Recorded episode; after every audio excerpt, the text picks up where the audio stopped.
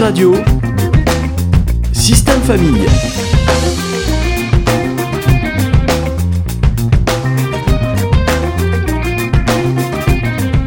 Bonjour à tous, soyez les bienvenus dans ce tout nouvel épisode de notre podcast Système Famille. Aujourd'hui, nous poursuivons notre exploration des différentes étapes de la vie familiale. Je suis ravi d'accueillir à nouveau Julie Saurin, thérapeute spécialisée dans l'accompagnement des relations familiales. Bonjour Julie. Bonjour. Alors, dans notre épisode précédent, nous avons euh, abordé l'adolescence et ses répercussions euh, sur la dynamique familiale. Aujourd'hui, nous parlerons du cycle du nid vide, où le jeune adulte va prendre son indépendance et quitter la maison familiale. Julie, est-ce que tu peux nous en dire plus sur cette période? Oui, en fait, la période de transition vers le nid vide représente souvent un défi délicat pour les parents. Il devient impératif pour eux de rétablir leur connexion en tant que couple conjugal, différent de la dynamique parentale. Il arrive fréquemment que des couples prennent conscience qu'ils ont mené deux existences parallèles.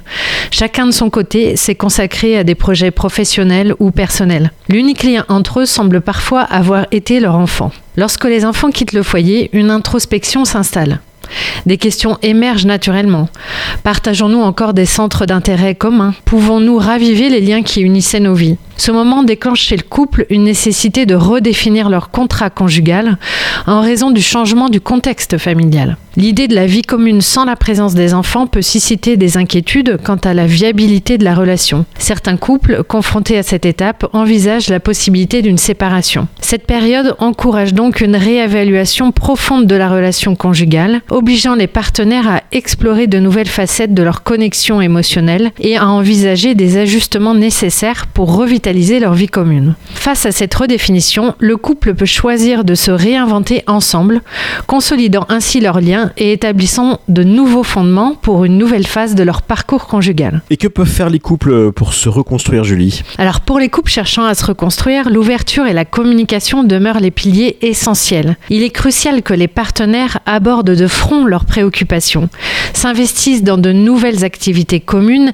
et préservent leurs liens émotionnels. La création de rituels à deux est importante. Cela peut se traduire par des activités partagées telles qu'un cours de cuisine, une randonnée ou la réalisation d'un projet commun. L'objectif principal est de renforcer le lien en créant ensemble de nouvelles expériences et des souvenirs communs. En parallèle, la mise en place de rituels comme consacrer du temps chaque matin pour planifier la journée à deux peut aussi consolider le lien. Face à la complexité de cette transformation, n'hésitez pas à solliciter un professionnel.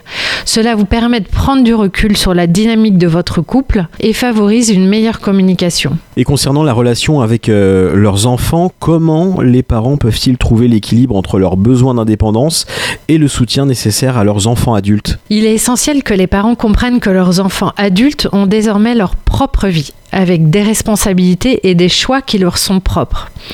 Reconnaître cette autonomie permet aux parents d'exprimer leur soutien tout en restant ouverts à des discussions ou à fournir un appui émotionnel. La clé réside dans une communication ouverte et honnête, instaurant ainsi un équilibre délicat où les parents sont présents sans devenir envahissants. La mise en place de moments spéciaux en famille, des rituels, peut également renforcer cette relation, que ce soit à l'occasion de vacances, d'événements marquants ou simplement des repas réguliers. Ces moments offrent des opportunités précieuses pour partager des expériences et maintenir des liens familiaux solides. Eh bien merci Julie. Alors pour conclure, que souhaites-tu euh, partager avec nos auditeurs? Je dirais que le nid vide peut être une opportunité de se redécouvrir soi-même et redécouvrir son partenaire. Cette période permet d'explorer de nouvelles facettes de la vie, s'investir dans des passions individuelles et communes. La communication et l'adaptabilité sont essentielles.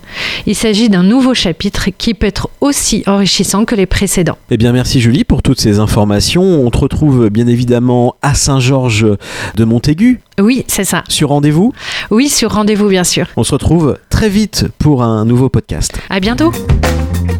Dig Radio, Système Famille.